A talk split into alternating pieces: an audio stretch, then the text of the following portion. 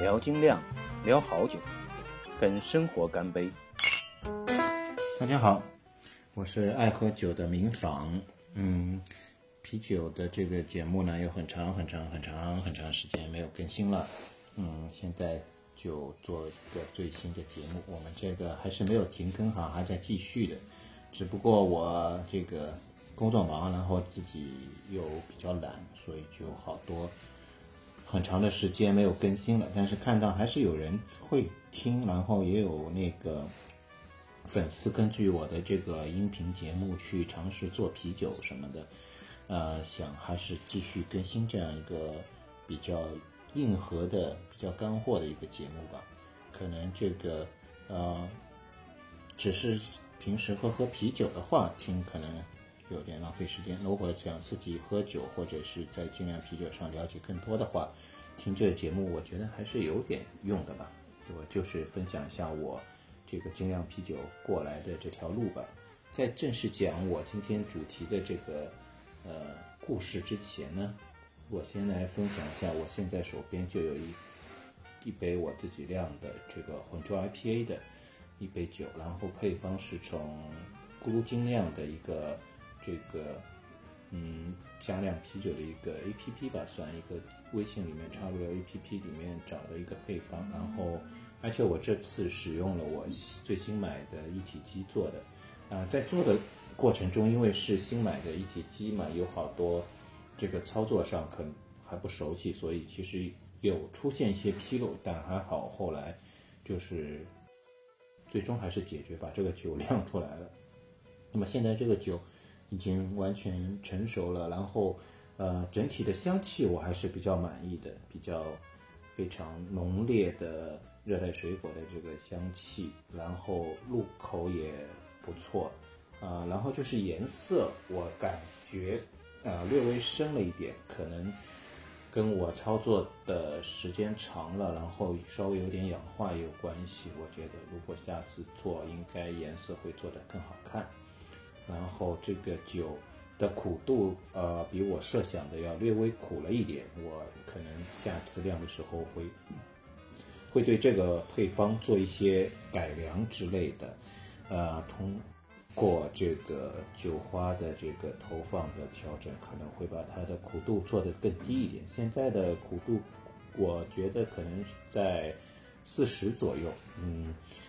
呃，不常喝 IPA 的人可能会觉得苦一点，但是如果能接受 IPA 的，基本上这个苦度是没什么大问题的。OK，那我们就进入今天的主题，我想给大家介绍一些。嗯，酒吧，然后第一个酒吧呢，有一个比较郁闷的故事，啊，那这个酒吧就是离我家比较近的一个酒吧，我是在上海的这个北面的虹口区，然后接近宝山这边的，然后我家的北面有一个园区叫三林桥，呃，它的园区是在这个宝山那边，然后它是一个 loft 的。一个创意园区的模式吧，里面有这种商业，啊，有这种运动运动主题的，主要是运动主题的一些商业设施，然后还有一些，估应该还有些那个 loft 的这种小的写字楼会出租吧。然后就在它这个商业区的路口的一个呃拐角上呢，它有一家开了一家精酿的酒吧。然后这个酒吧呢，其实嗯，整体质量还是不错的。然后是，它不是卖自己的量的厂牌，它主要还是卖外面进的酒的这个 一种酒吧类型。完了呢，我是之前周末啊或者什么时候会去喝，一来二去呢，然后也跟这个里面的店员比较熟了，怎样，然后就。他们有一个微信嘛，然后我就加他们的微信，然后加了他们的群，然后突然有一天呢，他们这个酒吧有进了一款新的酒，是 Double IPA 的。那进了这一款新的酒呢，他为了这个嗯比较好的推销这个酒嘛，他在群里面发了一个这个酒的介绍，那这个也很正常。然后我一看呢，他说这个 Double IPA 的一个做法。是从这个嗯比利时修道院风格中的双料里面的一个做法，然后我就在上面发表了一些嗯自己的想法和看法，就质疑这一种这个说法，因为我觉得这个比利时双料，比利时修道院的这个双料啊。它的一个第一个是它的历史肯定是比 Double IPA 要早了很多，因为我们知道修道院风格的啤酒差不多在呃法国大革命啊这个时期啊之类的就已经其实有了，然后在后期再慢慢成熟的。那么总体上来说也应该有个呃两百年左右的历史了，这是第一点。然后第二点是。这个 IP 这个风格，我们知道是在英国殖民时期，这个在到印度殖民了以后才慢慢形成的。然后这个至于这个 Double IPA 呢，完全应该是在这个精酿啤酒这个革命以后才慢慢诞生的，而且始作俑者应该是说是在美国的一些精酿啤酒师。嗯，Double IPA 的这个做法，其实简单来说就是把这个原本 IPA 投放的酒花量再把它翻倍，翻倍投放。当然，这个其实主要翻倍是在干头这一部分，因为如果是煮的这一部分翻倍的话呢，这个苦度啊实在是嗯有点高，所以说是这样一个情况。那那个双料的这个这种情况呢，是这个。我之前也分享过很详细的这个呃修道院风格的来龙去脉，大家有兴趣也可以去看看一下。然后我我认为简单来说，这个双料的风格，因为它这个修道院本身它一个嗯分类的话，它修道院会把它自己的啤酒叫单料、双料、三料、四料。那单料呢又可以叫那个口粮酒，然后那个双料呢，它用的这个。嗯，应该是德文，或者是这个荷兰语这种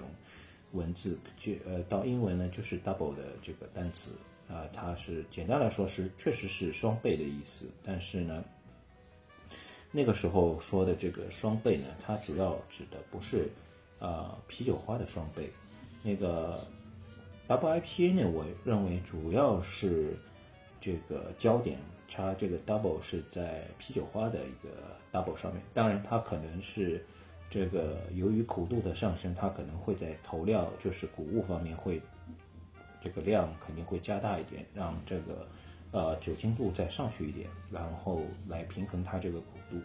那么比利时嗯修道院之所以分这个单双三四料的话呢，我个人觉得是因为他们这个制作工艺当中啊。主要是把这个呃麦芽汁提取出来以后，它有头道的麦芽汁，然后我们知道我们会有洗槽啊这样冲淡它。然后我觉得很有可能它这个分的话，就是分这个麦芽汁的这个浓度来决定这个双料、三料、四料这样分的。然后在这个过程当中呢，其实这个啤酒花的这个投放的量呢。变化并不是太大的，因为很有可能它是，比如说我们头道麦汁取出来，它就要可能作为一个，就是啤酒花这个呃不是，很有可能是把头一道的麦汁加上洗槽的这样正常的做法，我们可能比如说它定义为这个口粮酒，然后它可能会把这种把单道的头道的麦芽汁。单独提取出来，然后再加一轮那个头道的麦芽汁，然后把它做成就是双料。那么三料、四料呢，就是以此类推，就是更高浓度的这个麦芽汁。实际上，我觉得这个修道院风格的单双三料、四料，呃，更大的这个焦点关注点是在它这个麦芽汁的浓度，也就是麦芽汁的这个。嗯，糖度的高低，就是糖度越高的话，它这个数字就会往上升。然后相对的这个，呃，啤酒花的投放呢，其实还是比较趋于一个统一的一个标准的。也就是说，啊双料的啤酒花的投放和四料的啤酒花的投放的比较的话，它并不是一个翻了两倍的这样一个关系，它应该还是在一个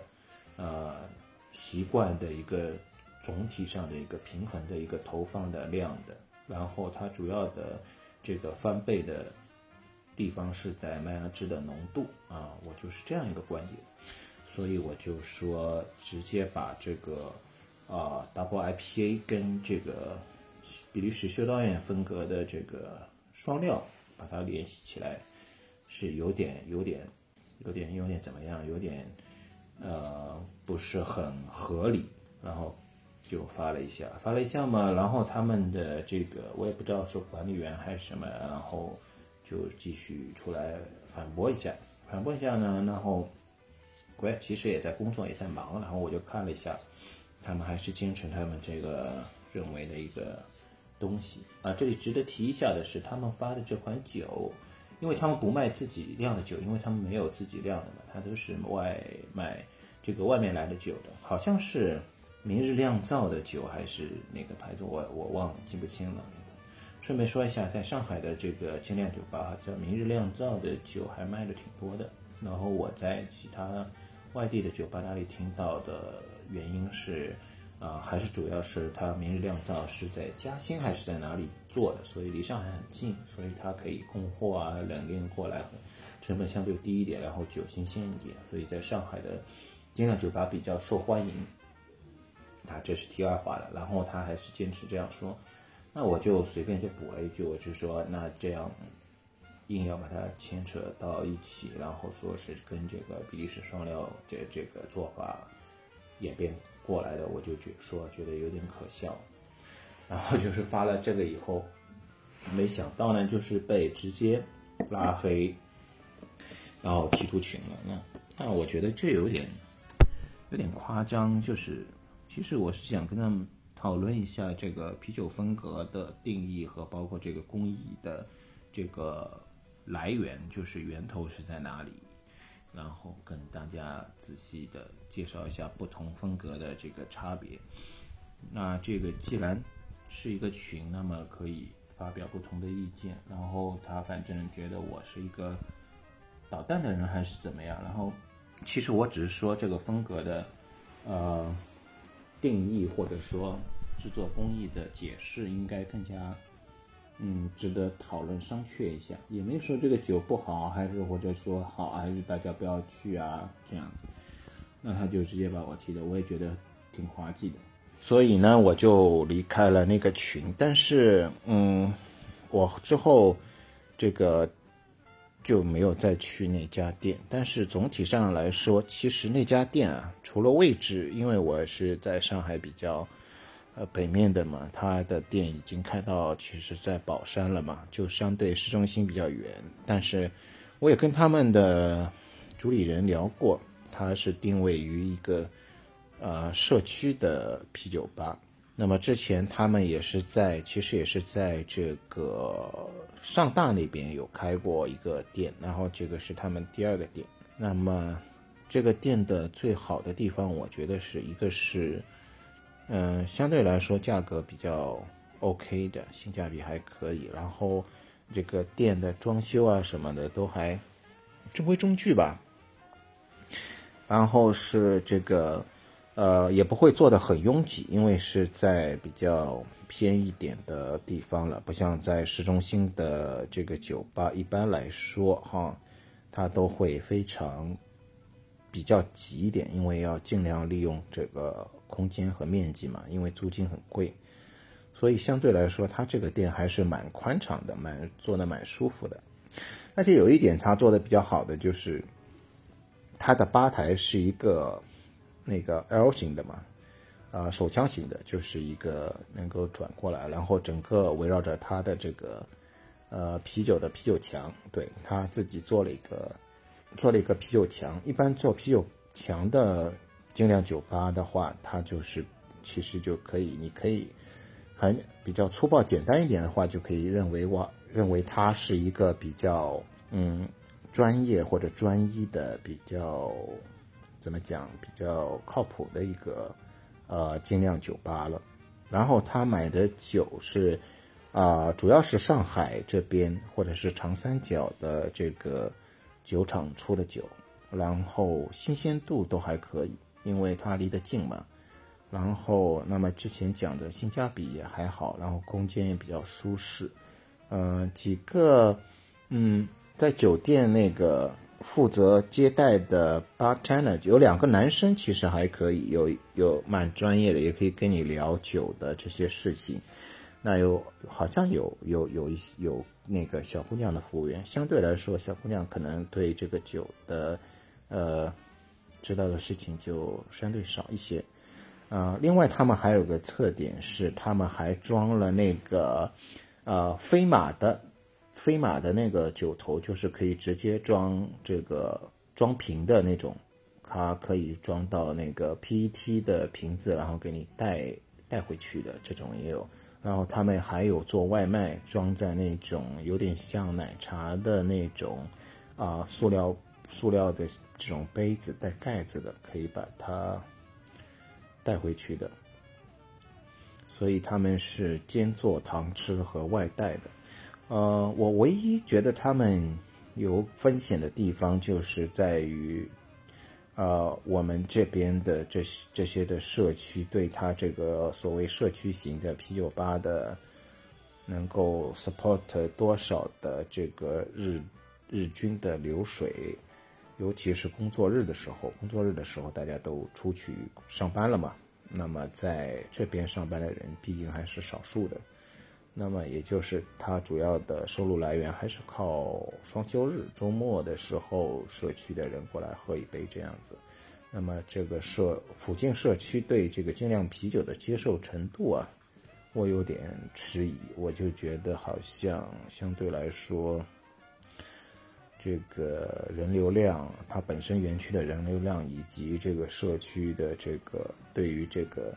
周末需呃喝精酿啤酒的需求的量是否能够支撑它整个运营，我有点迟疑吧。其他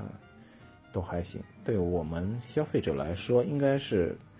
可以试试，可以去喝是没什么大问题的。我还是比较推荐的。但是呢，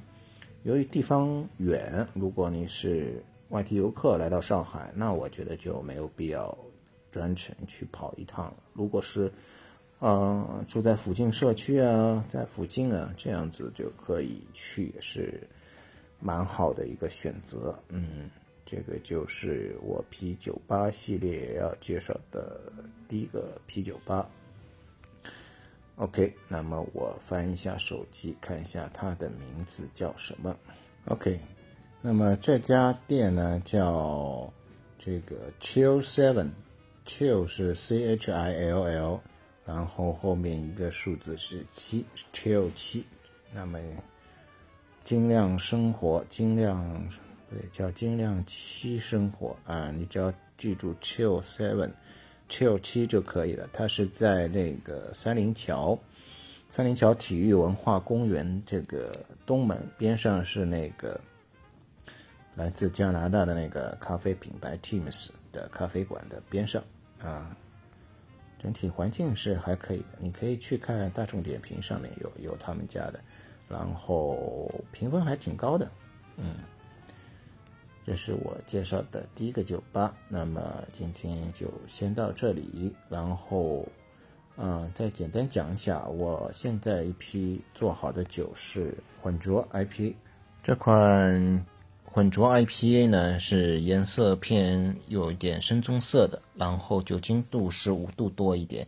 现在的话，它的数量已经不多了。然后整体上，我觉得除了颜色不 OK 的话，在其他在酒花的气味上面还是觉得挺不错的，是我做酒到现在为止这个酒花香气最重的一款。然后苦度大概也是在四五十的样子，就是如果经常喝 IPA 的人来说是完全可以接受的，呃，不是很高的苦度。我下一回如果再做的话，我会把它的苦度再降下去，然后这个酒花香气还是保持原来的这个样子。嗯、呃，现在呢这款酒不多了，也就几个小瓶了。嗯，另外手头还有一块做好一款做好的酒呢，是呃比利时修道院风格的饲料，是克隆的那个智美蓝帽的这个味道。然后这个这款酒呢，酒精度比较高一点，嗯，在九度多一点点。然后这个酒比较适合冬天喝，因为它这个酒精度比较高嘛。然后。比如像过年的时候啊，大家聚会啊，这样慢慢喝，然后配各种荤菜啊，也都是挺好的，适合这个买回去在节庆时候开出来喝。但是这个酒要喝的话，就是要注意不要太贪杯了，因为它的酒精度还是挺高的，不能像呃普通啤酒那种这样畅饮。嗯，好，现在手头就是这两款酒，然后还有。在正在做的是，还是那个修道院的饲料风格的酒，有一个二十五升的发酵桶在做。那么计划是这个做好，可能就要到过年的时候，在家里再做一次那个混浊 IPA。嗯，就这样。如果大家有兴趣要这些酒的话，可以给我留言。谢谢，今天的节目就到这里了，拜拜。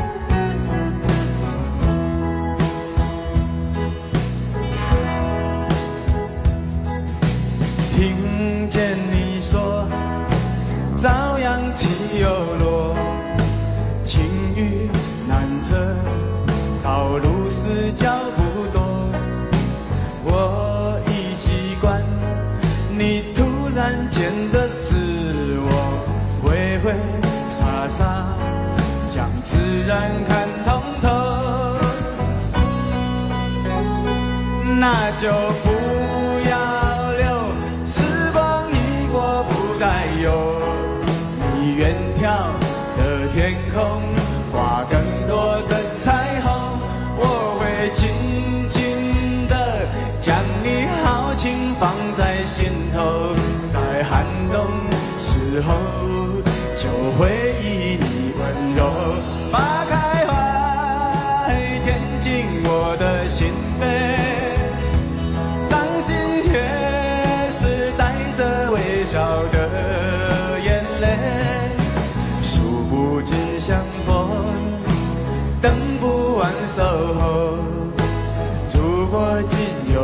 生，又何用再从头？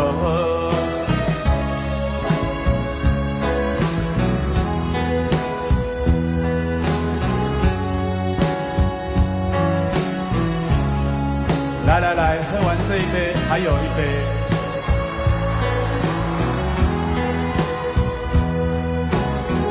再喝完这一杯，还有三杯。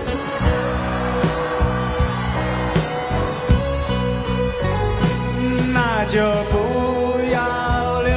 时光一过不再有。你远眺的天空，画更多的彩虹。我会紧紧的将你豪情放在心头，在寒冬时候就会以你温柔。花开花还填进我的心扉。